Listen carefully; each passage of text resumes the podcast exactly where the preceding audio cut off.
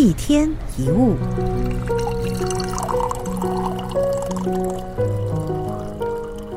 所有人都希望能够获得幸福，这是人本能的愿望。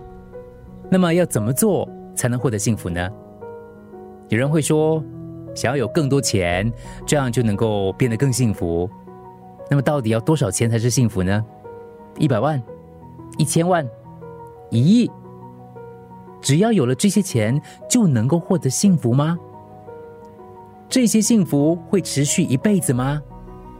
大部分人都知道答案是 no，可是很多人却仍旧在金钱物品当中渴求幸福。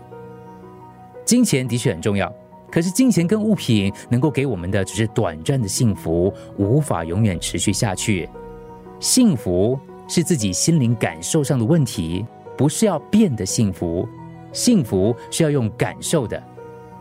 智者说：“幸福就在我们的身边，只要稍微努力看看，一定能够发现。”常常感叹自己很不幸的人，只是还没有发现幸福罢了。我们要自己收集散落在周边的很多小幸福，感受着这些微小的幸福。比如说早上起床的时候，太阳从窗外射入，或者传来一些小鸟的叫声，今天又是新的开始。幸与不幸都是由心所形成的。其实，连烦恼跟不安也是自己心灵所形成的。在我们身边出现的一切，其实都是我们的心所做成的。记得，我们不是要变得幸福，而是要去感受幸福。